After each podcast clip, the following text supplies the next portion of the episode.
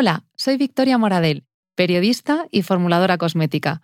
Con este podcast quiero poner un altavoz a profesionales expertos en salud, sostenibilidad, bienestar y belleza natural. Comenzamos.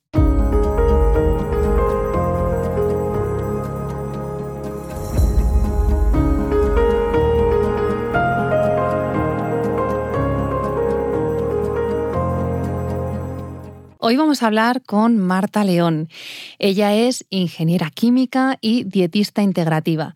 También estudió medicina naturista y psiconeuroinmunoendocrinología. Ha colaborado con más de 10 revistas e incluso tiene cuatro artículos científicos en revistas de investigación. Desde su cuenta de Instagram, Food divulga sobre salud hormonal femenina. Además, tiene tres libros publicados. Su segundo libro, Alimentación y Salud Femenina, fue nombrado Mejor Libro del Mundo en 2021 en la categoría Mujer.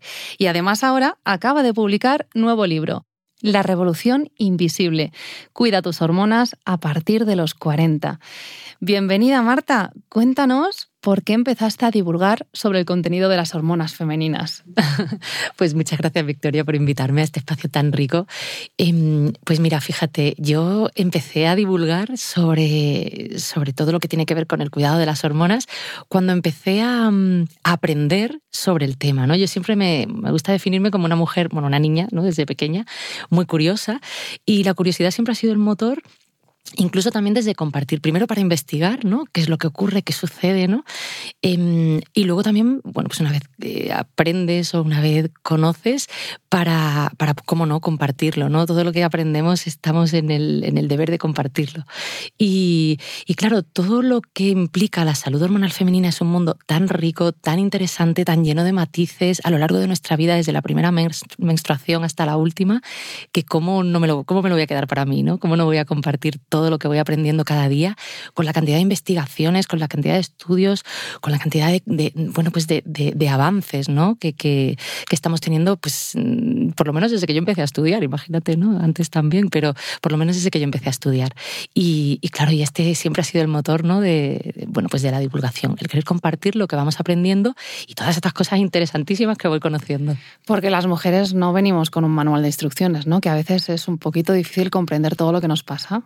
Claro, es difícil comprender lo que nos pasa porque mm, cuando lo desconocemos mm, nos encontramos que, claro, mm, tenemos más preguntas que respuestas.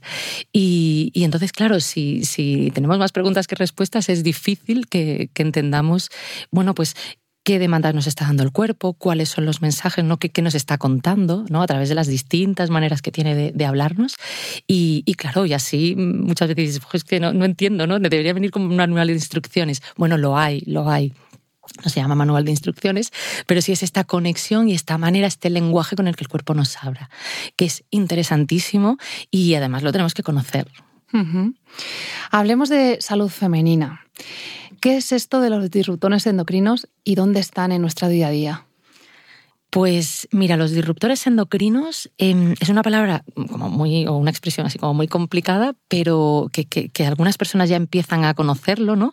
En tu comunidad, como tú vienes mucho tiempo, ¿no? También divulgando sobre el tema, sí que lo conocen un poquito más, pero son estas sustancias químicas que están en nuestro alrededor, eh, con las que tenemos contacto todo el tiempo, ahora veremos cuáles, con las que tenemos contacto todo el tiempo y que em, cuando penetran en nuestro organismo ejercen, confunden al cuerpo, ¿no? Ejercen una función Mm, hormonal sin ser hormonas. Entonces, ¿esto qué, ocurre? Bueno, pues que a todo lo que son nuestras funciones hormonales, pues nuestros ciclos, nuestra fertilidad, la funcionalidad de la tiroides, etcétera, etcétera, em, la confunden, ¿no? Confunden el funcionamiento de las glándulas. ¿Y dónde están? Pues en todas partes. La mala suerte, o sea, la, mala noticia es que están en todas partes, qué mala suerte. Mm. Em, están en la cosmética, están en el aire que respiramos, en la contaminación medioambiental, pues todos estos, sobre todo en grandes ciudades, ¿no? Personas que vivimos en grandes ciudades, eh, todos los hidrocarburos, ¿no? Que al final, bueno, pues todas las emisiones ¿no? de gases que vamos respirando, bueno, pues también aquí hay disruptores endocrinos. En la cocina hay disruptores endocrinos, ¿no? Los utensilios de cocinas con lo que cocinamos, el plástico, todos los plásticos.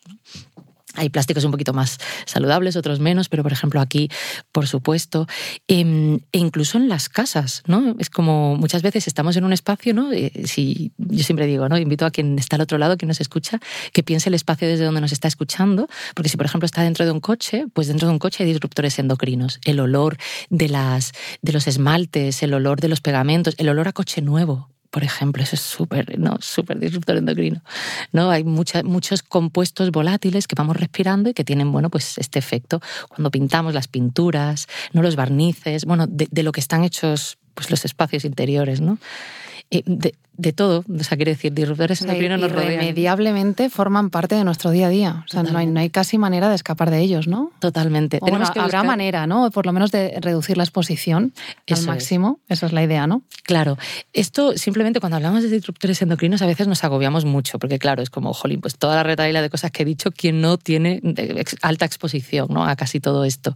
Porque igual vivimos en un entorno natural, pero al final, pues vamos en coche o al final, bueno, quiero decir, eh, exposición cero es muy difícil.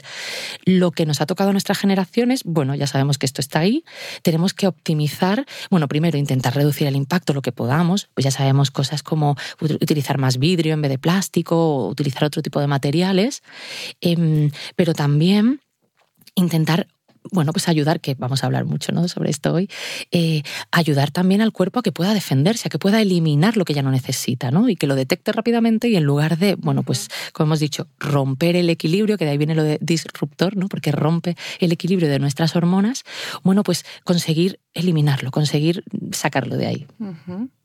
Porque, ¿qué es lo que pasa en nuestro cuerpo cuando tenemos un desbalance hormonal?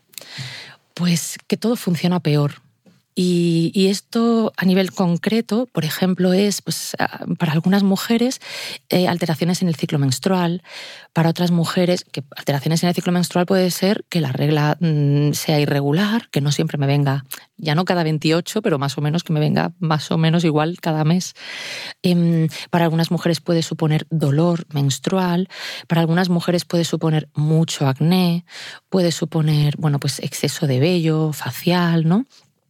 Em, puede suponer, por ejemplo, sensación, eh, bueno, alteración en el metabolismo, por ejemplo, ¿no? Si nuestra tiroides, ¿no? Que también se encarga, ¿no? Es una de las fábricas hormonales, no funciona bien. Y claro, la tiroides es muy sensible, ¿no? Pues a la contaminación, disruptores endocrinos, estrés, este tipo de cosas. Em, y claro, por supuesto, también problemas de fertilidad, embarazos que no llegan, ¿no? Que dices, ay, pues si yo ahora ya no estoy haciendo nada, si, ¿no? Si estoy cuidándome o estoy buscando bebé, ¿no? Y tarda en llegar un embarazo bueno, pues aquí normalmente hay que hacer una mirada a las hormonas. Em, luego, por supuesto, eh, todo lo que tiene que ver con, este tránsito hacia el climaterio, que ahora, bueno, pues con el nuevo libro pues estoy como hablando más de esto, pero todo lo que tiene que ver con esta acercarme a la menopausia, pues vivirlo mejor o vivirlo peor. De ahí también la importancia de no normalizar algunos pesares cotidianos, ¿no? Es que, como decías antes, nuestro cuerpo nos habla, entonces hay que prestarle mucha atención, ¿verdad? Totalmente, es que nos está hablando constantemente. Y claro, mm, había una, ¿no? una doctora que decía, es que como vivimos en la mente, ¿no? se nos olvida el cuerpo. Bueno, pues un poco esto. Eh, el cuerpo nos habla todo el rato y en función de si le escuchamos más o le escuchamos menos, pues a veces mm, con que nos susurre ya es suficiente, a veces tiene que elevar un poco el tono y a veces nos grita o nos detiene, ¿no? Qué bonito sería poder escucharlo antes, ¿no? Poder entrar, ¿no? Como en diálogo con el cuerpo y poder reconocer lo que me está contando. Cuando me está contando algo bueno, pero también cuando me está contando que necesita algo que requiere un poquito más de mimo, ¿no? Pues en algún u otro eh, sistema. Una manera muy habitual de acallarlo es con la sobremedicación. Ya no medicación, sino sobremedicación, ¿no? Por ejemplo, los anticonceptivos. Mm. ¿Qué opinas al respecto? Pues mira, los anticonceptivos em, son como el, fíjate, la medicación crónica de nuestra generación. Yo cuando pregunto a las mujeres si toman medicación, em, pues mm, sobre todo mujeres jóvenes, ¿no? Me dicen, no, no, no, no tomo ningún medicamento. Pero luego cuando vamos a la parte de ciclo y hablamos de la regla y tal, me dice, sí, sí, tomo anticonceptivos. Y es como, pues eso, es una medicación, ¿no? Pero no lo asociamos como a un medicamento que tomo de manera crónica pues a veces, porque ¿sabes qué pasa con los anticonceptivos? Que no es como un ibuprofeno que tomas, más allá de que sea mm, pues más, ¿no? Te, te, impacte más, te impacte menos en el cuerpo, lo tenemos tan normalizado que no asociamos que es una medicación crónica que tomamos pues durante un año, dos años, una década, incluso más, ¿no? Entonces esto es interesante, bueno, primero como ponerlo en su lugar, ¿no? Vale, es un medicamento y lo estamos tomando durante un largo periodo de tiempo. Em, claro, cuando nosotras tomamos una, cuando tomamos un anticonceptivo, porque queremos usarlo como anticonceptivo, pero entendiendo que pues estamos bien, estamos en equilibrio, esto es una cosa. Y otra cosa diferente es cuando tomamos un anticonceptivo, y hablo así muy en general, porque hay muchos tipos de casuísticas, ¿no? Pero cuando tomamos un anticonceptivo, para mm, acallar un síntoma, ¿no? A veces hay dolor menstrual, pues anticonceptivo. Acné. Hay acné, que esto es típico, un anticonceptivo. Y claro, ¿qué ocurre? Que mm, años después, y a veces una década después, o incluso más, veo, bueno, por alteraciones del ciclo, que me sale pelito en la barbilla o lo que sea, ¿no? Millones de, millones de situaciones, ¿no? Años después, em, cuando sobre todo se despierta el deseo de maternidad, pues entonces me encuentro que llevo X años tomando anticonceptivo, aquí como ya estoy pues en búsqueda de embarazo, o por lo menos aparece este deseo, como decía, em, pues entonces aquí sí retiramos el anticonceptivo y en ocasiones nos encontramos con el mismo problema que teníamos antes, que como no se ha resuelto, ni se ha trabajado mucho ¿no? a nivel de hábitos, a nivel de autocuidado en ello, bueno, pues mm, es como si pones la alfombra y luego retiras la alfombra. Pues lo que había debajo de la alfombra sigue, estando ahí, totalmente. Y has hablado antes de los ibuprofenos, ¿no? Porque hay muchas mujeres que esto también lo normalizan, ¿no? Me va a venir la regla, me tomo uno o incluso dos o tres los que hagan falta, o ya estoy con la regla, pues ibuprofeno, ni lo pienso, ¿no? Como algo ya sistemático. ¿Qué pasa con esto? Hmm. Pues, em, por ejemplo, claro, porque, primero porque tenemos normalizado el dolor menstrual. Y el dolor menstrual no es normal. Que sea habitual no quiere decir que sea normal, o sea, lo tenemos como muy normalizado. Cuando hablo de dolor menstrual me refiero a un dolor, eh, pues eso que requiera de medicación. Normalmente todas notamos cuando nos va a venir la regla, todas tenemos más o menos molestias. Hombre, lo ideal, lo ideal sería que no hubiera ninguna, pero quiero decir, la, menstruación em, se hace presente no solamente con la sangre, sino pues con sensaciones, ¿no? Entonces esto forma parte de la normalidad. Ahora bien, si yo necesito una vez al mes durante treinta y tantos años medicarme, esto es algo que tenemos que plantearnos como sociedad, ¿no? ¿Qué, ¿Qué, está pasando aquí? Pues a veces puede ser que necesite ordenar hábitos. Antes de dejar, yo siempre digo, antes de dejar el ibuprofeno, vamos a ordenar la vida. Porque ordenando la vida y ordenar la vida significa, pues vamos a revisar hábitos. Es que a veces voy con esta vida frenética que no tengo tiempo de nada, e esto se está, ¿no? Bueno, de alguna manera estoy como promoviendo todo el rato la inflamación y claro, luego necesito antiinflamatorios, porque el ciclo menstrual, el propio ciclo menstrual, sobre todo la última parte, ¿no? Cuando ya nos acercamos a la regla, bueno, pues va de procesos inflamatorios, ¿no? De repente nos inflamamos, todo el mundo se inflama un poco, retenemos un poquito de líquido, ¿no? Algunas mujeres más, otras menos, y luego desinflamamos, ¿no? Entonces, si yo ya vengo con inflamación porque me pasan muchas cosas, porque no, pues eso, tengo malos hábitos, no como bien, a veces mi microbiota tampoco está bien, microbiota en todos los sentidos, vaginal, eh, intestinal, oral, porque no pensamos en la microbiota de la boca y cómo está nuestra boca, ¿no? Bueno, pues a veces hay inflamación y claro, luego esa inflamación se nos suma la inflamación cíclica. Claro, entonces tenemos que ordenar un poquito la vida para que esa inflamación cíclica no sea la gota que colma el vaso, para que yo necesite un ibuprofeno para acallar el síntoma, porque el cuerpo me está hablando aquí. Yo muchas veces con las mujeres lo que, lo que siempre digo es como, vamos a intentar em, tomar un ibuprofeno menos. ¿No? Es como, pero siempre porque no lo necesito, no porque está mal y no me lo tomo y aguanto dolor y, sufro, no se trata de eso, sino a ver si conseguimos reducir la inflamación, por ejemplo, esto que hemos hablado de los disruptores endocrinos, pues por ejemplo bajando la exposición a esto, porque estos también pueden estar detrás del dolor menstrual, ¿no? Y a ver si con esto conseguimos uno menos. Em, hay, por ejemplo, mujeres que en esto que decía de ordenar la vida, pues deciden, em, ahora desde, desde el 2020, que muchas veces pues podemos tener la opción de teletrabajar algunos días en casa, ¿no? Vale, pues si tenemos la regla y tenemos además mucho dolor menstrual, yo sé que esto no le vale a todas, porque claro, depende cada una de lo que se ocupe, de su trabajo, de esto no, no aplica para todas, pero imaginemos que tenemos la posibilidad de unos días al mes hacer teletrabajo. Claro, cuando tenemos mm, menstruaciones dolorosas, teletrabajar desde casa es mucho mejor. Qué maravilla, que coincida justo estar en casa es maravilloso. Claro, yo sé que esto no se puede hacer siempre, pero bueno, lo lanzo así como idea por si a alguien no se le había ocurrido es como, y lo puede aplicar. ¿Y cuál es el punto de dolor eh, que es mm, digamos, normal, ¿no? Porque alguien puede decir, bueno, pues mm, me duele eh, la regla, pero no sé si es normal o no. Mm. Puede ser a lo mejor que no es normal eh, que no te puedas levantar del sofá o que no te quieras levantar de la cama, pero puede ser normal pues que tengas un poquito de inflamación o te sientas más decaída, ¿no? Cuéntanos. Mm.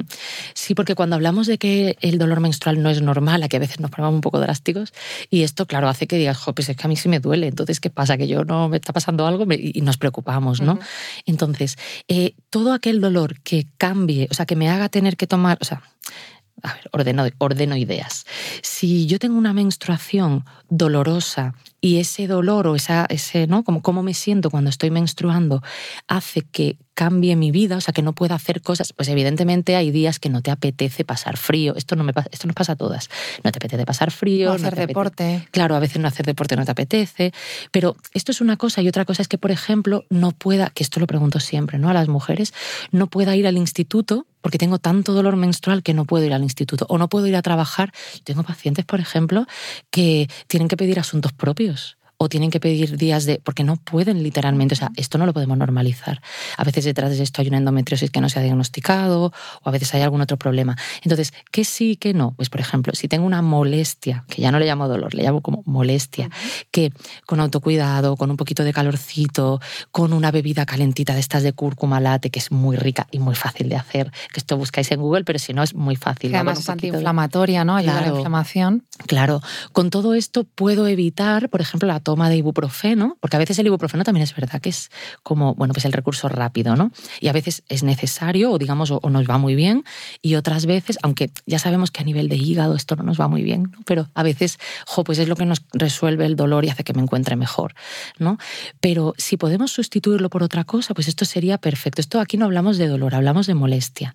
Pero hay algunas mujeres que necesitan tomar, pues ni siquiera el ibuprofeno les es eficaz, necesitan ir a dosis más altas, o a veces incluso necesitan, eh, bueno, a veces incluso toman ibuprofeno o toman algún otro tipo de antiinflamatorio y siguen con dolor. Entonces, claro, esto por supuestísimo tenemos que ir a mirar qué pasa. Y el dolor es la parte más negativa de la menstruación, pero ¿y si pudiéramos utilizar nuestro ciclo, menstrual como herramienta para organizar nuestro día a día? Y esto yo te lo digo, Marta, ya lo sabes tú, con conocimiento de causa, porque gracias a unas sesiones que tuve contigo, pues también descubrí eh, que según en la fase del periodo en la que yo me encontraba, pues podía estar más productiva, más creativa o más analítica. Y eso es una herramienta maravillosa como para utilizar como empoderamiento, ¿no? Mm, totalmente. Primero porque nos ayuda a conocernos muchísimo, que es como, estamos, no es como vamos, el, ciclo va pasando y tenemos desde la primera menstruación hasta la última un montón de oportunidades por las que pasamos, de momentos de más actividad, de momentos de más, bueno, pues más reflexión y nos encontramos un poquito, ¿no? Como más, más bajitas, ¿no? Quizás de energía, porque es momento de regenerar, ¿no? No es momento de, accionar. Y, y, nos perdemos mucho esto, ¿no? Y la menstruación se lleva todo el protagonismo y además negativo, un poco pobre. Eh, pues porque también es, ¿no? hay distintas realidades, eh, pero perdemos todo este juego y todo esto que tiene ¿no? las distintas fases. Y es igual que todas, por ejemplo, sentimos que durante la menstruación quizás nos apetece hacer menos cosas, pues si tengo dolor menstrual, evidentemente, pues como estoy con dolor, me apetece, me, estoy menos creativa y me apetece estar más hacia adentro o me apetece estar más tranquila, ¿no? Bueno, es buen momento de hacer un poquito de barbecho, ¿no? Que se decía antiguamente en la agricultura, que es como dejar descansar a la tierra, dejar descansar el cuerpo, porque cuando me permito descansar, aparte de que descansar es antiinflamatorio y es gratis, gratis entre comillas, pero me refiero que es una de las cosas que podemos hacer, ¿no? Descansar más. Descansar más cómo? Pues no solamente estando en el sofá viendo Netflix, que esto está muy guay, con mantita, esto está muy guay, sino por ejemplo, dormir un poquito más, ¿no? Intentar aumentar una hora de sueño, esto sería buenísimo. Y claro, si me menstruo entre semana, hombre, no puedo levantarme más tarde, pero sí me puedo acostar más tarde, que a veces por la noche pues nos despistamos si nos acostamos muy tarde. Entonces, acostarnos un poquito antes, ¿no? Como proteger esto, porque así, cuando luego llegue la subida estrogénica de la fase folicular, que es la que nos da toda esta energía, pues como tú bien decías, podemos, por ejemplo, aprovecharla pues para resolver un montón de cosas, ¿no? Es, como el momento de los retos, ¿no? El momento de la valentía, es el momento también donde, bueno, pues eh, nos encontramos con la, con la capacidad, ¿no? Para hacer cosas que en otro momento del ciclo nos cuestan, ¿no? Y luego la buledoce nos da otro, otra, bueno, nos da otras habilidades, o sea, cada, cada fase nos da un don. Porque, como decías antes, si no escuchamos nuestro cuerpo y en esa fase de reposo no le hacemos ni caso, luego entiendo que a la siguiente fase ya llegamos con la lengua afuera. Claro, llegamos agotadas, llegamos inflamadas, ¿no? Es como llegamos exactamente, estamos como exhaustas, ¿no? Y, es importante, ¿no? También como eso, mimarnos un poquito en cada fase y escucharnos, ¿no? Escuchar lo que nos, lo que nos ofrece cada fase. A mí hay algo que me gusta mucho recomendar, que es como un diario menstrual, ¿no? Y es como anotar, ya que además las mujeres somos muy de diarios, ¿no? Nos gusta mucho como apuntar cosas, eh, porque así, ¿no? De alguna manera estamos, conectamos, ¿no? Con lo que nos pasa. Bueno, pues apuntar también cómo nos encontramos y podemos dedicarle en la agendita que tenemos de trabajo, pues podemos poner una palabra, la palabra del día, ¿no? Yo qué sé. y pues si estás cansada, estás cansada, pero también hay días que estás especialmente alegre, pues ponlo. Y también hay días que estás pues especialmente pesimista, bueno, ponlo. Y es como, y observa qué ocurre en todo el ciclo, ¿no? Porque luego seguramente se repita, ¿no? Eso es. Claro, es que es muy interesante esto. Claro, y a partir de aquí lo podemos utilizar a nuestro favor, que es un poco lo que tú decías antes, ¿no? Y es una cosa que trabajamos Victoria y yo, que es muy guay, porque dices, pues aprovecha los momentos donde estás más creativa, más alegre, más activa, para hacer cosas que requieran pues más de esa energía. Y en otros momentos que estás quizás más reflexiva, más hacia adentro, pues aprovecha para reflexionar, porque hay muchas cosas siempre, ¿no? Como todos los trabajos todas las, bueno, pues al final todas las tareas que hacemos tienen una parte de, ¿no? Como dicen en la medicina tradicional china, de yin y otra de yang. Y también la comprensión pues nos ayuda mucho a entendernos, ¿no? Que no es real esto de, bueno, pues siempre estoy muy activa o yo siempre estoy muy creativa. No, eh, comprender estos ciclos nos ayuda también eh, pues, eh, a saber que en ese momento, si no estamos tan activas, no pasa nada. Y de hecho está bien porque estamos cogiendo fuerza para lo que viene. ¿no? O sea que para mí me parece, mm. al margen de lo que hemos comentado antes del dolor, que es habitual que siempre podamos sentir molestia, mm. Pues también la regla es una herramienta maravillosa para nuestro día a día y conocerla es fascinante pues, para poder mejorar en todos los aspectos, ¿verdad? Mm, totalmente. Y además es que esto es muy bonito. Yo, por ejemplo, me, a veces cuento ¿no? que yo mis tres libros los escribí con respecto al ciclo menstrual. O sea, yo lo había... es otro nivel, ¿eh? bueno, es como, pues esto es como, es que cuando lo conoces lo puedes usar a tu favor, ¿no? Entonces hay que empezar. Y claro, yo como llevo muchos años en esto, pues los momentos donde que yo veía que había como, que me sentía como con más actividad, pues ahí que escribía, pa, pa, pa, pa, escribía y avanzaba muchísimo. Y luego había otros momentos donde era más momento de página en blanco. Entonces digo, vale, pues no es momento de escribir, pero quizás es momento de corregir. Y entonces pa, pa, pa, borraba, ¿no? O momentos de pensar, ¿no? Tenía como pensamiento más abstracto, ¿no? Había otros momentos del ciclo, yo ya los tenía como identificados. Eh, entonces se me daba muy bien, por ejemplo, a qué hacer esquema, a qué organizar, aquí, ¿no? Y entonces al final escribir, por ejemplo, digo, le pongo el ejemplo de escribir un libro porque es una tarea que lleva mucho tiempo y que es muy compleja y que tiene muchas pequeñas subtareas. No es solo escribir, sino es pensar el contenido, estructurarlo, esto lo explico así, esto así, esto va con una gráfica, bueno, estas cosas ¿no? que tienen los, los libros. Pues claro, para cada tarea yo necesitaba una habilidad, un don diferente. Pues curiosamente, cada fase del ciclo pues me iba dando un poco ese don. Y qué bueno, en lugar de empezar, empezar por el capítulo 1 y acabar por el capítulo 7, pues no, ir haciendo en función de pues eh, no lo que, lo que pues, el propio ciclo no me estaba brindando.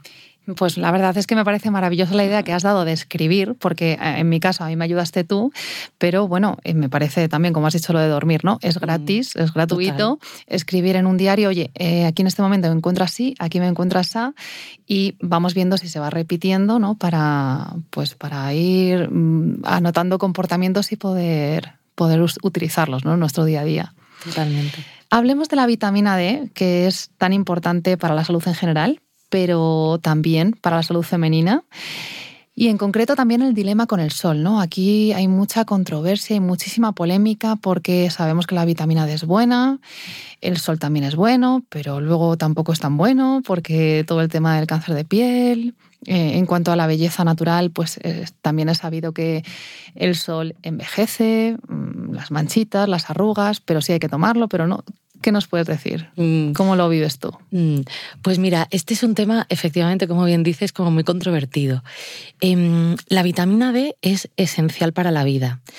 Es importante, eh, seguramente esto que nos lo enseñan desde el colegio, todos sabemos, igual se nos ha olvidado, pero todos sabemos que la vitamina D es muy importante para todo lo que tiene que ver con la absorción del calcio en huesos.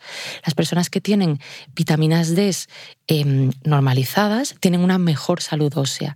Y esto es súper interesante porque esto se empezó a observar pues, cuando, por ejemplo, em, cuando se encontraban eh, restos arqueológicos y se veían que de lugares, por ejemplo, de, de, más del sur, donde tomaban más sol, pues egipcios, por ejemplo, tenían cráneos más duros que en otros lugares donde, bueno, donde se tomaba más el sol, donde había más sol, me refiero, que, ¿no? que por ejemplo cuando había estas guerras, ¿no? Que venían, ¿no?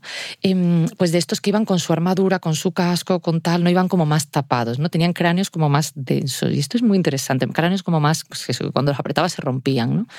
Entonces, esto es muy interesante. Pensaron que podía ser por mil millones de cosas y al final observaron como que había una razón geográfica.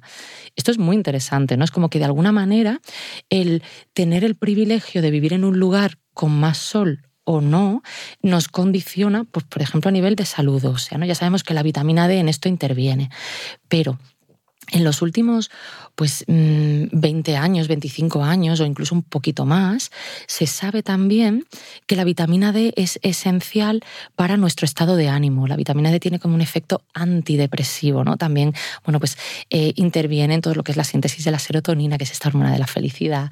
No tiene mucho que ver con personas, por ejemplo, con ansiedad y con depresión, suelen ser deficitarias de vitamina D. Esto no quiere decir que nos pase a todos, pero esto es una característica que está, ¿no? Como casi siempre. Em, por ejemplo, personas que tienen enfermedades autoinmunes, he visto que hay un carácter inmunitario, ¿no? De, bueno, pues de ayuda, ¿no? Cuando personas que tienen eh, enfermedades autoinmunes suelen tener también déficit de vitamina D.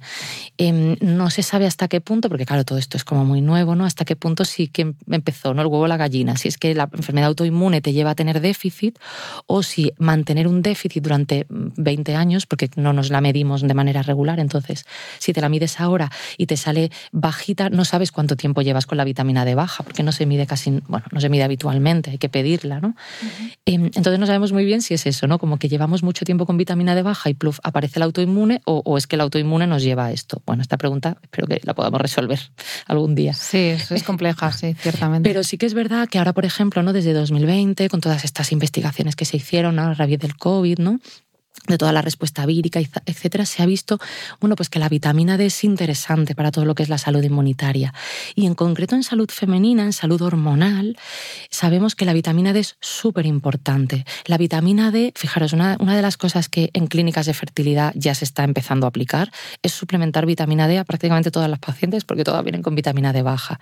Qué curioso que mujeres que están buscando un bebé que no llega tienen vitamina D baja. Eh, cuando se suplementa vitamina D, que esto lo hacen las clínicas, bueno, te miden siempre la vitamina D, obviamente, y en base a lo que te miden te recomiendan pues, una dosis u otra, pero se ha visto que cuando se restablece la tasa de éxito es mayor. Pues la clínica se lleva la medalla, pero en realidad te está normalizando algo que ya tenías. Con vitamina D. Claro, que ya tenías deficitario, ¿no? Em, porque contribuye, ¿no? Entonces, eh, porque hay una relación incluso con la hormona antimuleriana, bueno, esto es súper interesante. Yo en mi, primer, en mi segundo libro, el de Alimentación y Salud Femenina, justo hablaba de, de esto. Em, pero claro, cuando hablamos de vitamina D, por eso me extiendo un poco, disculpadme, pero cuando hablamos de vitamina D, realmente es que implica, tenerla bien implica muchas cosas a nivel de bienestar. Entonces, esto de que, de que es buena para mantener la salud ósea es cierto, pero es incompleto, o sea, es que es, es, mucho más. Entonces, claro, ¿qué ocurre con la vitamina D? Pues que tenemos maneras de obtenerla en un 80% pues, a través del sol y en un 20%, o sea, muy poquito, a través de la alimentación. ¿Qué alimentos tienen vitamina Empiezo por lo más, menos polémico. ¿Qué alimentos tienen vitamina D?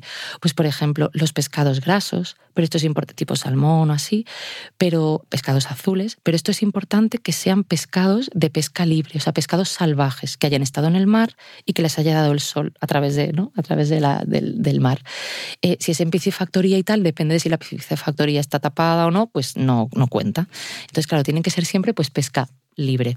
En algunos productos de origen animal, pues lácteos, etcétera, esto tiene muy poquito. Normalmente en las tablas siempre aparecen los lácteos, tienen muy poquito, pero para que tengan, aunque sea poquito, es necesario que sean vacas de pasto que han estado tomando el sol y comiendo hierba. Normalmente las macrogranjas, normalmente las granjas suelen tener, bueno, pues las vacas están, están en un sitio, ¿no? Em, comiendo pienso y tal. Entonces, claro, si mientras están en un sitio, pues no les está dando tanto el sol, por lo tanto, ya ellas tienen déficit de vitamina D, pues imagínate, ¿no?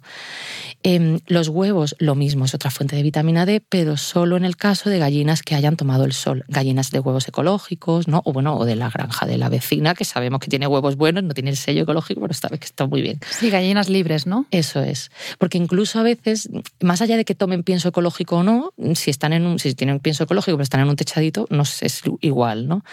Entonces, claro, no es tan fácil, ¿no? Desde la alimentación, porque requiere que incluso los alimentos hayan recibido el sol, ¿no?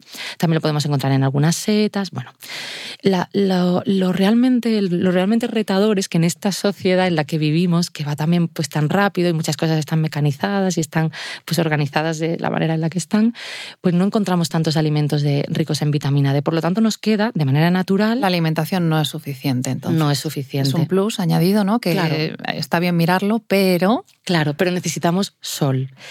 Si queremos tomarlo de manera natural, ¿eh? necesitamos sol. Y claro, ¿qué ocurre? Que primero que estamos siempre en sitios, y si no, no sé desde dónde nos escuchas, pero seguramente estás en algún sitio en un interior, porque casi siempre estamos en interiores. En primavera, verano quizás un poquito menos, pero en invierno casi siempre estamos en interiores.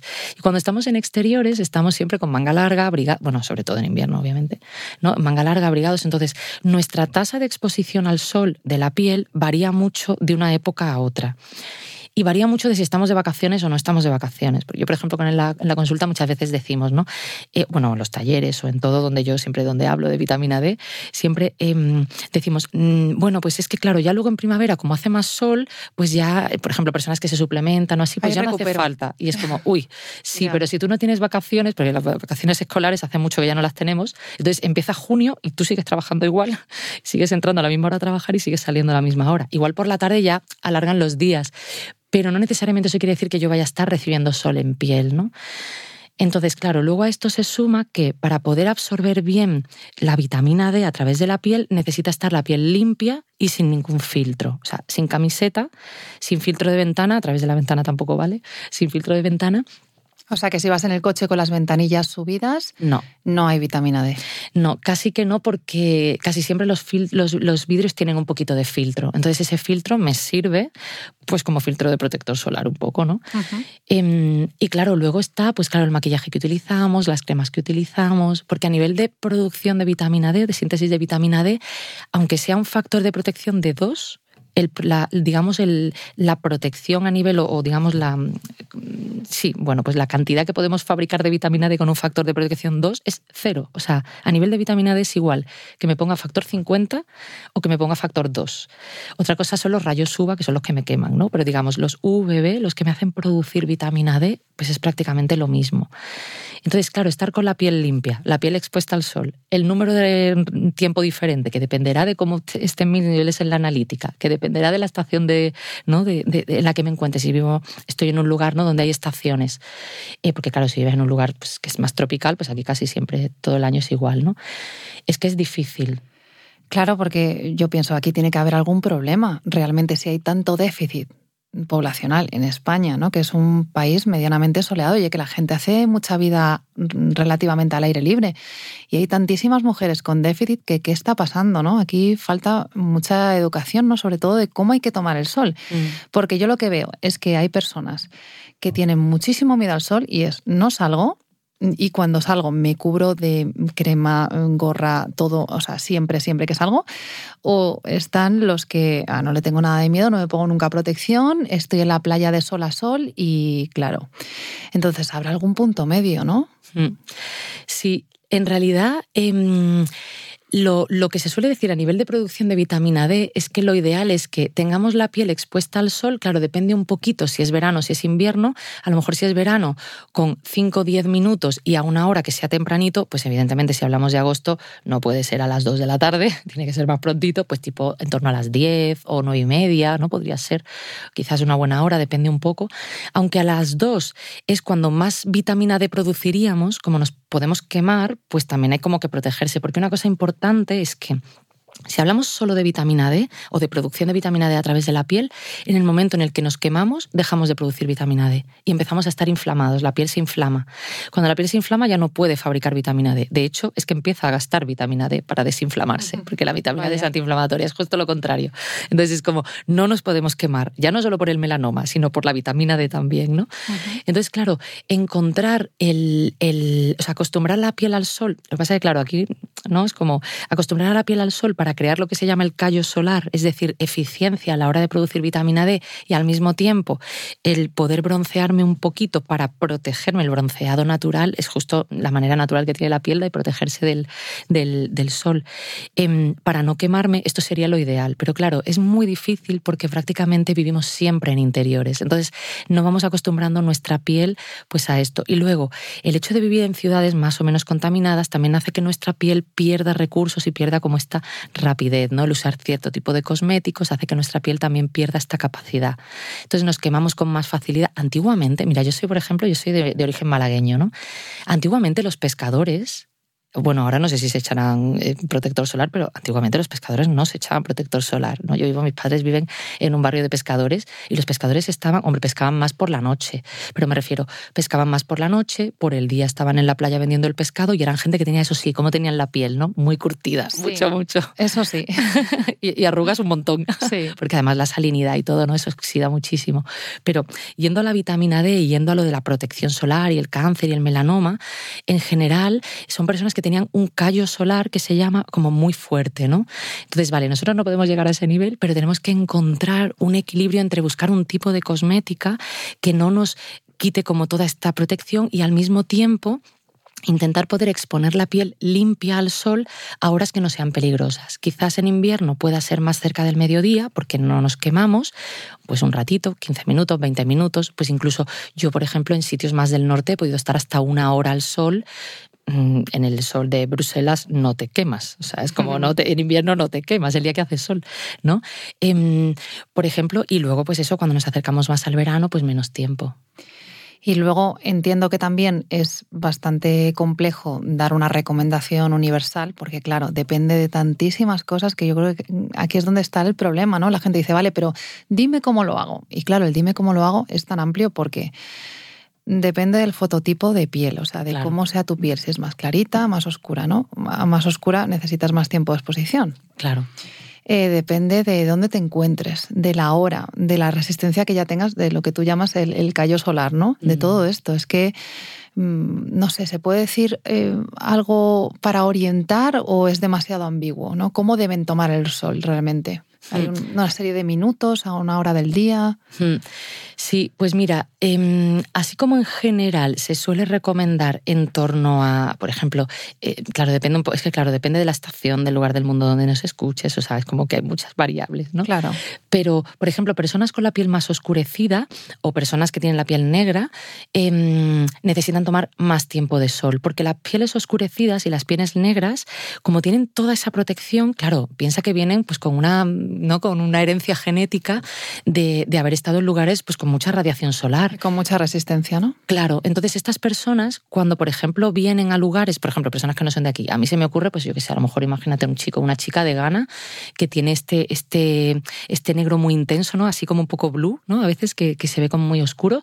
Pues por ejemplo, esta persona vamos a poner un ejemplo muy extremo, que se va a vivir a Copenhague, ¿no? Entonces, claro, el sol de Copenhague para esta persona es que a los 10 minutos de estar en Copenhague, no de broma, pero ya empieza a tener déficit de vitamina D. Esta persona sin suplementarse no puede estar en, este país, ¿no? O en, esta, en, esta ciudad, en esta ciudad, porque enseguida va a empezar a notar esto.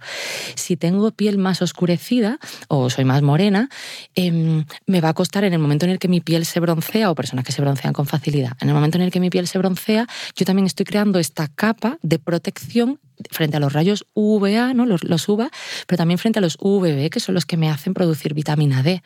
Entonces, si me bronceo con facilidad, quizás necesite estar más tiempo. Yo siempre digo, las que vais muy guapas a las bodas porque tenéis un bronceado muy bonito, pues tenéis que estar más tiempo. Y las que no, las que estamos blancas, que las piernas nunca se nos ponen morenas, pues con menos tiempo ya es, ya suficiente. Porque siempre tenemos que estar, eh, una profesora mía decía que justo, o sea, intentar justo antes de quemarnos. O sea, cuando tú ya empiezas a notar, pero claro, esto es difícil, no nos podemos quemar, porque si nos quemamos mal, ¿no?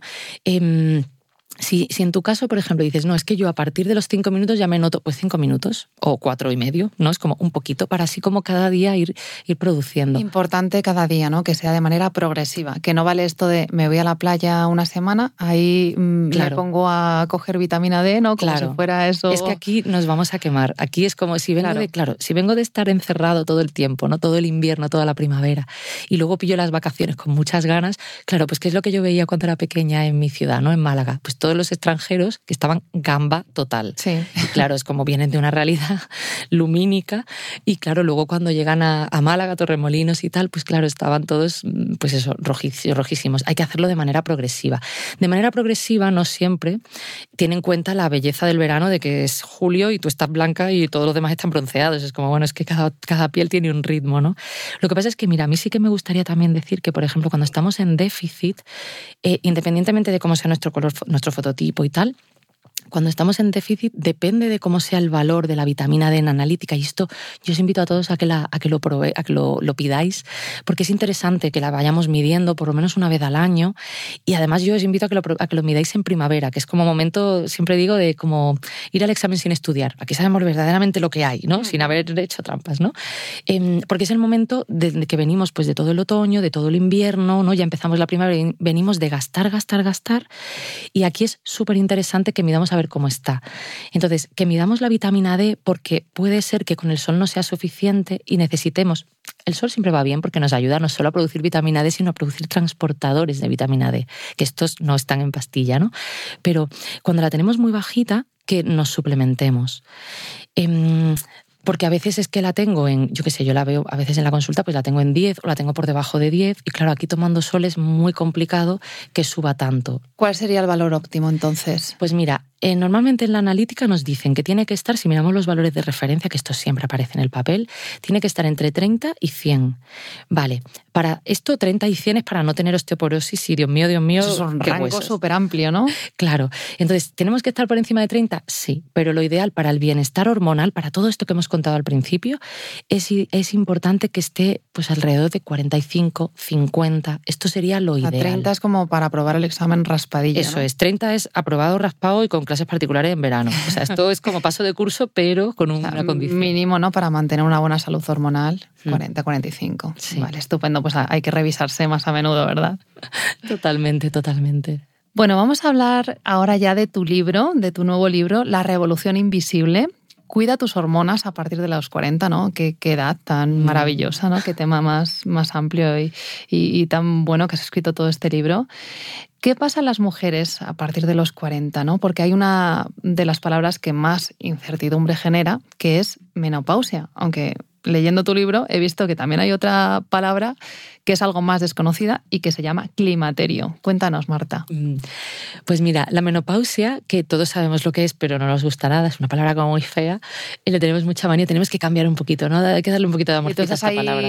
desmitificando, ¿no? Un poco esa palabra, ¿no? sí, porque además tenemos una imagen errónea, ¿no? Pensamos en la menopausia y pensamos en vejez. Y esto me lo preguntan un montón, ¿no? Ahora con el libro nuevo, pues que ahora estoy haciendo entrevistas y todo esto, y siempre me preocupan tan esto de, de asociarlo con vejez. Y esto lo tenemos que cambiar, esto es lo primero que tenemos que cambiar. Primero porque es medieval. O sea, esto de asociar la, menopausia con vejez es muy antiguo, ya no es, ya no es. Cuando antiguamente sobrevivir al parto, ¿no? El parto era la principal causa de muerte de, femenina, eh, sobrevivir al parto ya era un logro, llegar a mayor ya, bueno, eso era un triunfo evolutivo, ¿no? Es como normalmente la esperanza de vida era muy baja y había muy pocas mujeres que sobrepasaran la barrera de los 40 y había muy pocas mujeres que llegaran a los 50 y que dejaran de menstruar, ¿no? Había muy poca longevidad.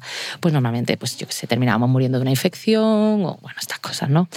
Pero claro, esto ya no es, esto no es hoy, esto ya ha pasado hace mucho tiempo. La esperanza la menopausia era una mujer ya muy mayor, ¿no? Claro, sin dientes, con el pelo, claro, exactamente, esto era una cosa... Y es como ahora ya no. Em, normalmente, fijaros, ¿no? Si la esperanza de vida femenina ya supera los, los 85 años. Es como, es que mm, los 40 y pico, 50 es casi, casi el ecuador de la vida. Es que de hecho pasamos más tiempo sin menstruar qué tiempo menstruando. Es como si contamos la parte de infancia, ¿no? Y la parte ya de, dejar desde, ¿no? desde la última regla, pasamos más años sin menstruar que menstruando. O sea, es como esto ya de, viejas, es como no, esto ya no es, esto ya no es.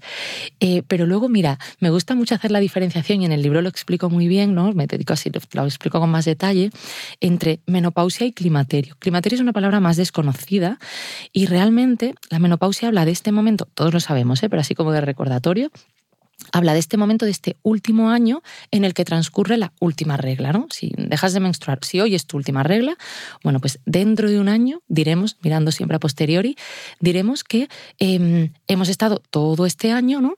Eh, en, menopausia, ¿no? Y ya después de este año ya es postmenopausia, digamos, ¿no? Ya hemos pasado.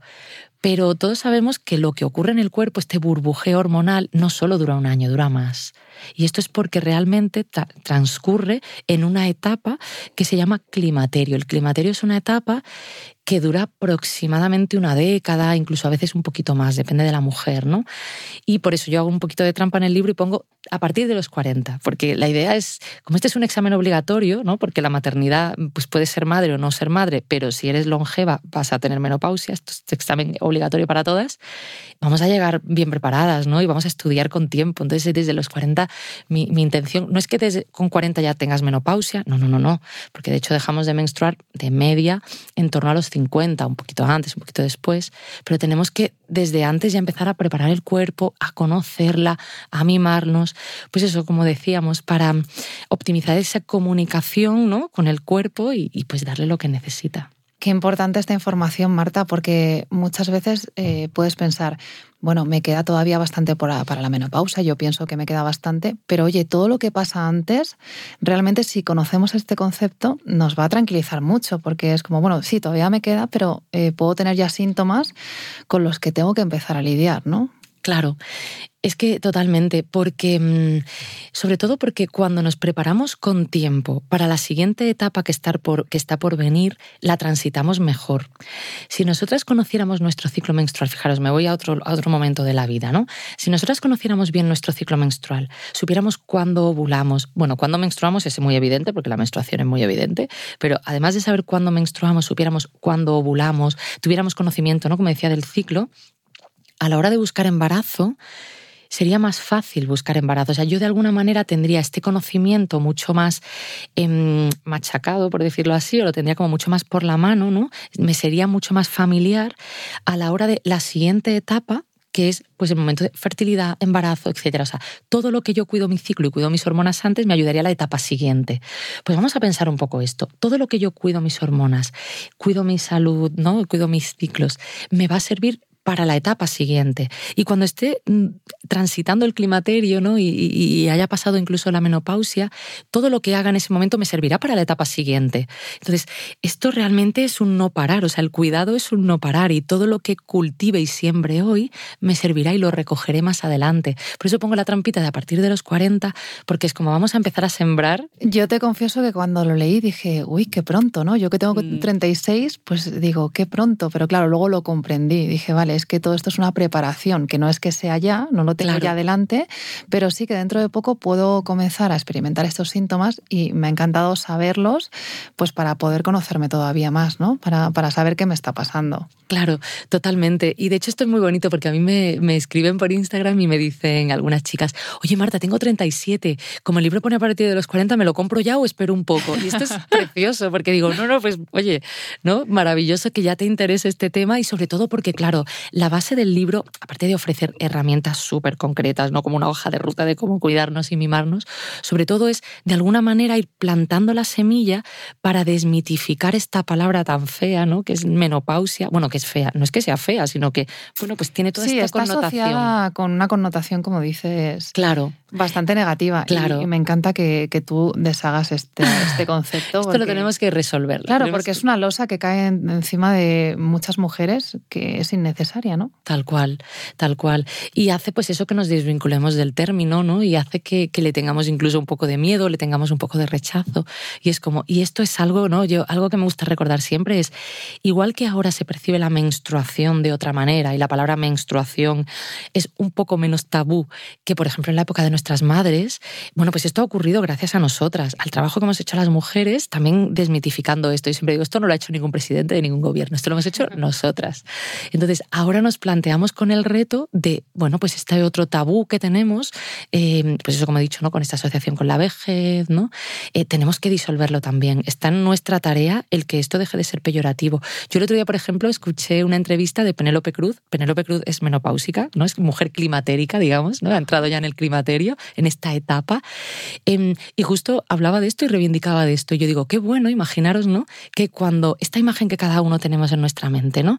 De menopausia o climaterio, pues la cambiemos por Penélope Cruz Es que así me identifico más, ¿no? Es como para mí, yo me quiero parecer más a Penelope Cruz, por ejemplo, pongo este ejemplo, pero puede ser cualquiera, Naomi Watts, Julia Roberts, ¿no? Cualquier mujer que, bueno, pues que está experimentando por esta etapa, pero no tiene esta imagen eh, de vejez, de, persona como súper mayor, ¿no? Que, bueno, luego ya llegaremos ahí, pero me refiero, es como cuando empezamos o cuando debemos empezar a cuidarnos, porque empieza a haber este, pues este burbujeo que le digo yo, ¿no? Pero estos cambios hormonales y tal, ojo, pues qué, bien que, que primero empecemos como a desvincular este término y nos identifiquemos pues desde una manera nueva. Y hablas de cuidar las hormonas. La alimentación entiendo que tiene un papel muy importante aquí, ¿no? Hmm. Sí, porque la alimentación es como la materia prima, ¿no? Que le damos al cuerpo para construir salud. Entonces es importantísima, porque claro, ¿no? Pensemos que cada alimento que entra en nuestro sistema es masticado, es mezclado con las amilasas de la saliva, luego lo pasamos, ¿no? Luego lo digerimos y se mezcla con todos los jugos gástricos de estómago. Luego llega el trabajo de nuestra microbiota que hace una labor maravillosa, de ahí va cogiendo los nutrientes, de ahí va transformando ¿no? y creando estos posbióticos de medicina. Bueno, es impresionante, ¿no? Es como a partir de la alimentación es que construimos salud. Entonces es importantísimo, bueno, en todas las etapas, pero claro, aquí pues, eh, pues el cuerpo nos pide. ¿Qué alimentos no deben faltar en esta etapa? Pues mira, em, a mí me gusta mucho recomendar, por ejemplo, las grasas. Las grasas son súper importantes y las grasas son una palabra que tampoco nos gusta, ¿no? Le tenemos mucha manía. Grasas saludables, pues ya sabemos todas que el aguacate es maravilloso, pero por ejemplo yo reivindico un poco el consumo, el consumo de pescado de pescado que si puede ser pequeñito mucho mejor, también porque el pescado pequeñito tipo boquerón, sardina, todo esto, es siempre pescado azul rico en omega 3, como es pequeñito, tiene menos cantidad de metal pesado, menos tóxico, ¿no? Entonces, el omega 3 es importante también. Para quienes no toman pescado, pues por ejemplo las semillas, semillas de lino, semillas de chía. Y aunque tomes pescado, las semillas también, las semillas para todas, ¿no? Pero luego si somos veganas o no, pues ya podemos quitar cosas. Las semillas son importantes también. Y las semillas de lino y chía, además de ser ricas en omega 3, también contienen un fitoestrógeno que se llaman los lignanos. Y son súper, súper, súper interesantes. Las semillas de lino así molidas, bueno, son maravillosas para el pelo, para todo. Es que el lino es una maravilla. El aceite de lino también es una maravilla. Pero es que incluso molidas, añadidas en una ensalada o incluso en un yogur, son estupendas por la cantidad de fibra que tienen, por la cantidad de minerales que tienen y, luego, por supuesto, pues eso también, ¿no? Por, estos lignanos, por este fitoestrógeno natural que también nos va a ayudar, ¿no? Ponernos una cucharadita de lino es mucho más medicina que, otras cosas. Bueno, y el libro me ha encantado porque además de muchísima información, también compartes muchas recetas.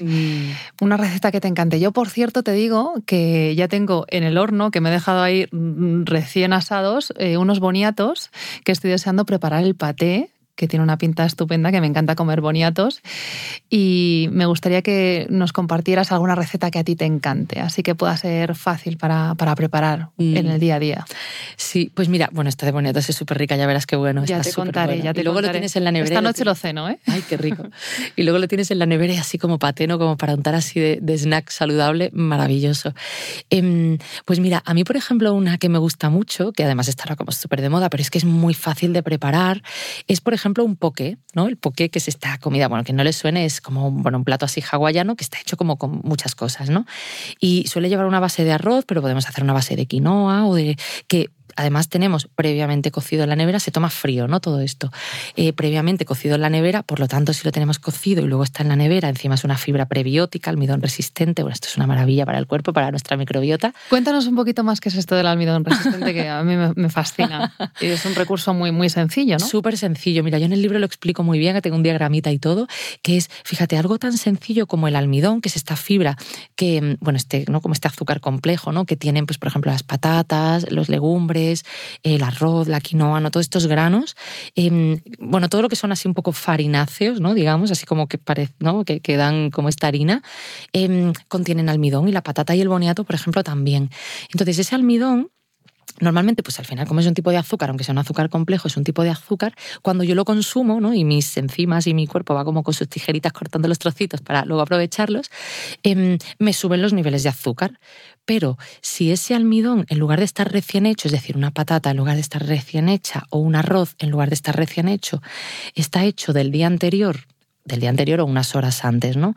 Y se ha puesto en la nevera, se ha enfriado en la nevera, ese almidón cristaliza. ¿Esto qué quiere decir? Bueno, pues muy sencillo, que se vuelve como un poco más, esto lo pongo entre comillas, como integral, ¿no? Entonces, ese almidón cristaliza y cuando yo lo consumo, esa, esa, cristalización, digamos, lo que hace es que tiene como más fibra. Cuando yo lo tomo, no solamente me va a subir menos los niveles de azúcar, y esto quiere decir que engorda menos, sino que también pone a mi, a mi, a mi microbiota a trabajar y la alimenta de manera diferente que si tomo pues todo recién hecho. Entonces, por ejemplo, una cosa hiper fácil, la tortilla de patatas recién hecha, está deliciosa, pero si encima la tomamos del día anterior y ha estado en la nevera, o por lo menos ha estado un poquito ¿no? en, en frío, que ya la patata, si lo pensamos, la patata está como un poquito más dura, bueno, pues aquí esta tortilla de patatas, aparte de ser deliciosa, es prebiótica. Pre con E, ¿eh? prebiótica. Y esto nos sirve, pues eso, para un arroz como acompañamiento del día anterior, o una quinoa de acompañamiento del día que la, cocina, que la he cocido el día anterior, o con cualquier grano, las legumbres, una ensalada de lentejas, una ensalada de garbanzos. Todo esto, por ejemplo, es estupendo. Y lo podemos calentar o no, pero la clave es la textura, que esté un poquito duro, ¿no? Esto que decimos de, tú notas cuando la tortilla no está recién hecha, porque la patata se resiste, ¿no? Un poco es como que no es tan, tan blandita, ¿no? No está dura, pero no es tan blandita. Pues esta es la textura del almidón resistente. ¿Y este poke que nos comentabas, cómo lo, cómo lo acabamos? Ay, pues esto, mira, por ejemplo, ¿no? Ponemos así como decían, una base de arroz o de quinoa y luego podemos poner, pues por ejemplo, un poquito de, pues si nos gusta un poquito de pescado, el que nos guste, pues si puede ser pescado marinado o pescado crudo, que le gusta el sushi, pues mejor todavía, porque ese omega 3 encima no ha pasado por calor. Y luego podemos poner, pues yo qué sé, desde un poquito de pepino rayadito o cortadito, desde un poquito de tomatito cherry, desde un poquito, pues que le gusten las algas, un poquito así de algas, ¿no? Por encima. Quien le guste, por ejemplo, el edamame, que es una legumbre, ¿no? Bueno, es la soja, ¿no? Pero está así también como muy rico, esta manera nueva de tomar soja, pues puedes poner también, por ejemplo, un poquitín. O sea, te lo puedes rellenar un poco de lo que quieras, incluso puedes poner verduritas asadas. Bueno, es que aquí nos podemos inventar un plato combinadito, ¿no? Pero sobre todo que tenga, bueno, pues una proteína que yo, por ejemplo, en el libro pues pongo más pescado para aportar eh, omega 3, pero que podemos utilizar la que queramos, ¿no? Pues puede ser vegetariana o puede ser una proteína animal. Bueno. Y además de la alimentación, eh, ¿qué, otros factores eh, juegan aquí en cuanto al autocuidado en esta etapa? Pues aquí, por ejemplo, es muy importante la hidratación. La hidratación es súper importante. Necesitamos beber agua Em, que además esto, ya que digo lo de beber agua, pues siempre digo, invito a, los oyentes, las oyentes, que beban agua en este momento si pueden, si están en otro sitio que no tienen, pues no. Pero si no es como, venga, pues ahora que hablamos del agua, aprovechemos a beber, agua, todo el mundo, que igual llevamos mucho rato. Em, bueno, beber agua, porque el agua es la manera de hidratar nuestros tejidos internos, ¿no? Eh, tenemos mucha conciencia a partir de cierta edad de hidratarnos por fuera, de hacer la rutina de día, rutina de noche, todas estas cosas, hidratar el cabello. Pero ¿y qué pasa con hidratar nuestro estómago, hidratar nuestro nuestro intestino, hidratar nuestra vagina, nuestro útero, ¿no? Y tratar, hidratar los tejidos internos. Entonces, es importante el agua, es importante los alimentos frescos, es importante, em, pues eso, todo lo que son las verduras frescas, frutas, ¿no? Todo esto, porque tienen también como este agua celular pero también em, es importante el mover ese agua, ¿no? El movimiento. El movimiento es vida y el movimiento lo que hace es que optimiza la circulación de ese agua, pero también de nutrientes a todas las células. Entonces, movernos, ya sabemos que el deporte y el ejercicio es súper importante, pero el movernos tiene mucha más implicación solamente que pues muscularnos o porque precisamente eso, ¿no? Pues ayuda como a vehicular todas esas, bueno, pues todas esas sustancias que a través de la alimentación introducimos en el cuerpo. Entonces, en la hidratación y el movimiento, aparte de la alimentación, serían súper importantes. Y luego, así de última, me dejaría como la gestión del estrés, porque este es otra, otro de los factores con los que convive nuestra generación. Tenemos que buscar maneras para gestionar el estrés porque es el principal disruptor endocrino y todas tenemos más o menos estrés porque pues más o menos todas tenemos responsabilidades, vidas más o menos frenéticas. Entonces tenemos que buscar la manera en la que cada una les sirva. Hay gente que le sirve ir a terapia, hay gente que le sirve darse una ducha larga, hay gente que le sirve ir a dar pasear a los perros, pero en lugar de aquí a la esquina hacer la vuelta grande. Lo que a cada una les sirva, pero es importante que busquemos estrategias para esto. Prestar la atención también, ¿no? Mm. Mm, los aceites esenciales también pueden ser una buena herramienta, ¿no? ¿Cuál es tu favorito para utilizar también en esta etapa? Pues mira, em, bueno, a mí mi favorito favorito de siempre es el aceite de lavanda. Este vale, este es universal. Para todo. Vale para todo. A mí me encanta. Y por ejemplo, para la gestión del estrés va muy bien. El aceite de lavanda nos ayuda un poco como a rebajar estas revoluciones y nos ayuda a descansar. Yo a veces me lo pongo ¿no? en, la, en la consulta también. Entonces digo, jo, las chicas cuando vienen a la consulta pues huelen a lavanda. Incluso cuando tengo sesiones online para mí misma, me lo pongo también así como en un ambientadorcito para que me huela em, la habitación a lavanda porque me da mucha, mucha paz y mucha, y mucha calma. Pero, por ejemplo, algo que nos podría venir muy bien para esta etapa en concreto pues puede ser el aceite de salvia, puede ser el aceite de geranio. El geranio de Egipto es muy rico y podemos ponernos unas gotitas con un poquito de aceite base y darnos un masajito rico en el vientre, por ejemplo, cuando nos duele la menstruación o, incluso pues dárnoslo simplemente por puro placer, porque también ¿no? todos estos principios volátiles bueno, pues tienen un efecto ¿no? también en, en nosotras cuando lo respiramos, ¿no? Me encantan, me encantan. A mí me encanta también para el estrés mezclar mm, aceite esencial de lavanda con aceite esencial de naranjas dulces. Oh, qué rico. Que encima como que eleva un poco tu estado de ánimo y, Qué y es rico. una mezcla Yo lo mezclo con limón, a mí me encanta También, el de limón. Y es sí. como mezclo lavanda y limón y uff, con naranja lo voy a probar, qué rico. Qué bien, qué bien. A mí con limón también me gusta mucho, la verdad. Es como que, que te pone más contenta, ¿no? Sí. Eh, desde la serenidad, pero te eleva el estado de ánimo. Sí. Bueno, no quería dejar pasar esta oportunidad de tenerte aquí delante para hablar de pelazo, ¿no? Que, que tú también sabes mucho de eso, que tienes un pelazo. Y, y bueno, me gustaría, me gustaría preguntarte qué tienen que ver las hormonas para tener pelazo. Mm. ¿Qué papel juegan? Pues fíjate, juegan más de lo que pensamos, ¿eh? porque yo, por ejemplo, ¿no? Eh, desde la consulta y bueno, desde, desde mi curso Cuida a tus hormonas para tener pelazo, damos un poco como esta perspectiva. A veces cuando hablamos del pelo, bueno, algo que tenemos muy, muy asociado, por ejemplo, que tiene que ver con lo hormonal, es la, el estrés, ¿no? Cuando estamos más estresadas sabemos que el pelo se resiente. De hecho, no hay nada más que ver. Yo pongo de ejemplo siempre a los presidentes. Tú pones, o sea, cualquier, por ejemplo, yo que sé, Obama, ¿no? Que ya pasó. Entonces tú buscas Obama en Google y buscas cuando entró en la Casa Blanca y cuando Pobre. salió de la Casa Blanca y no tiene nada que ver, ¿no? Bueno, no se le cayó tanto el pelo, pero sí que es verdad que se ve, bueno, que son Encaneció. deterioros, encaneció. Claro, exactamente, ¿no? Entonces, no tenemos la vida de un presidente, pero estamos estresadas también, ¿no? Entonces, los niveles de cortisol y de adrenalina, que son estas principales hormonas del estrés, hacen que de alguna manera se deteriore la salud de- del cabello. O sea, que notemos también como a nivel hormonal. em, pues el cuerpo toma decisiones y se va a lo esencial. La melena del, león, la leona no tiene tanta, ¿no? Pero la melena del león, em, como digo yo siempre, em, mantenerla cuesta mucha energía, ¿no? Y además tener un pelo bonito y un pelo abundante no es fundamental para la vida. Cuando el cuerpo necesita tomar decisiones, necesita que respiremos con eficiencia, que digiramos con eficiencia, que haya que el corazón funcione bien, que el hígado trabaje bien. O sea, hay cosas esenciales. Y el cabello no es esencial. A todas nos gusta tener un pelazo, pero no es esencial. Entonces, si el cuerpo tiene que decidir entre lo esencial y lo no esencial, lo tiene súper claro. Lo que tenemos que hacer es intentar pues, que no tome necesariamente esa decisión tan drástica, ¿no? Entonces, cuando nosotras estamos muy estresadas, es decir, estamos durante mucho tiempo ¿no? con el sistema nervioso simpático activo, o sea, en estado de alerta constante, el cuerpo entiende, ¿no? Como que todas estas hormonas nos llevan a, pues, eh, a tener em, bueno, pues eso, ¿no? Como, como el estado de alerta constantemente. Entonces se vuelve muy eficiente. Se vuelve muy eficiente en seleccionar qué es lo que sí y qué es lo que no. Nos puede afectar a nuestro ciclo menstrual, podemos incluso dejar de menstruar en situaciones muy extremas y por supuesto también lo notamos en el cabello.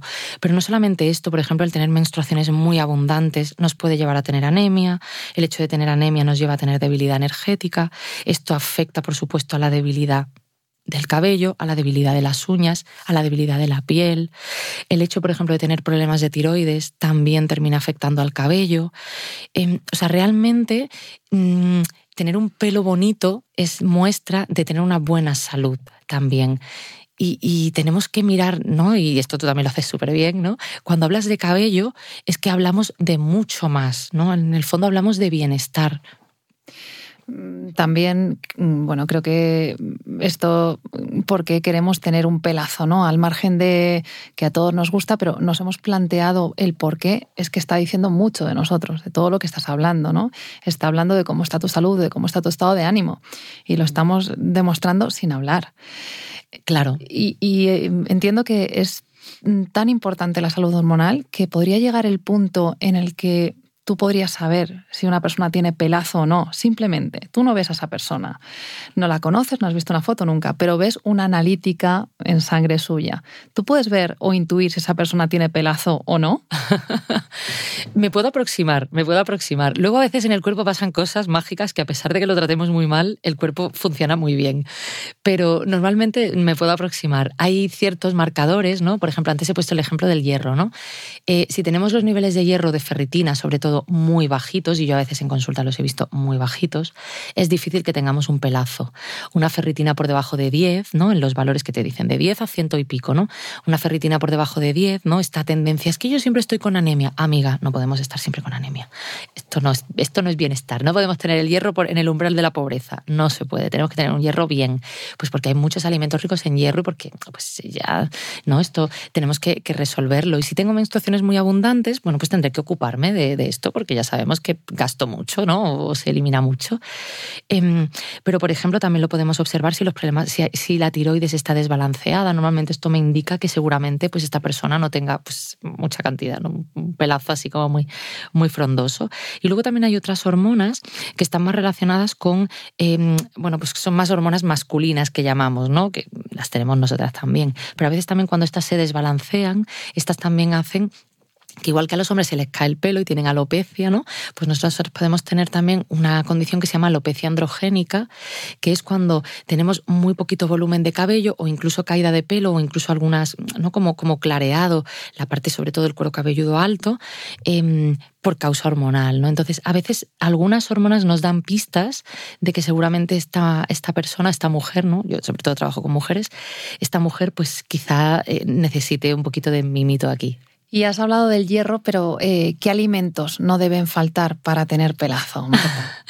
Pues mira, por ejemplo, ¿no? volviendo al, hierro, el hierro lo podemos encontrar de origen animal y de origen vegetal. ¿no? Entonces, si comemos de todo, somos omnívoras, pues es importante que miremos también las, las fuentes de carne que comamos, ¿no? que no solamente comamos pollo, sino que también bueno, pues intentemos tomar un poquito de carne roja. Incluso hay, hay, mm, bueno, hay algunas mujeres que les cuesta más, pero incluso, ¿por qué no? Pues a lo mejor una vez al mes o así, algo que nos gusta menos, que puede ser tipo hígado o algo así, porque nos va a aportar mucha cantidad de hierro, mucha cantidad de vitamina K, vitamina A, bueno, hasta un poquito de vitamina D, incluso si el animal tomó sol.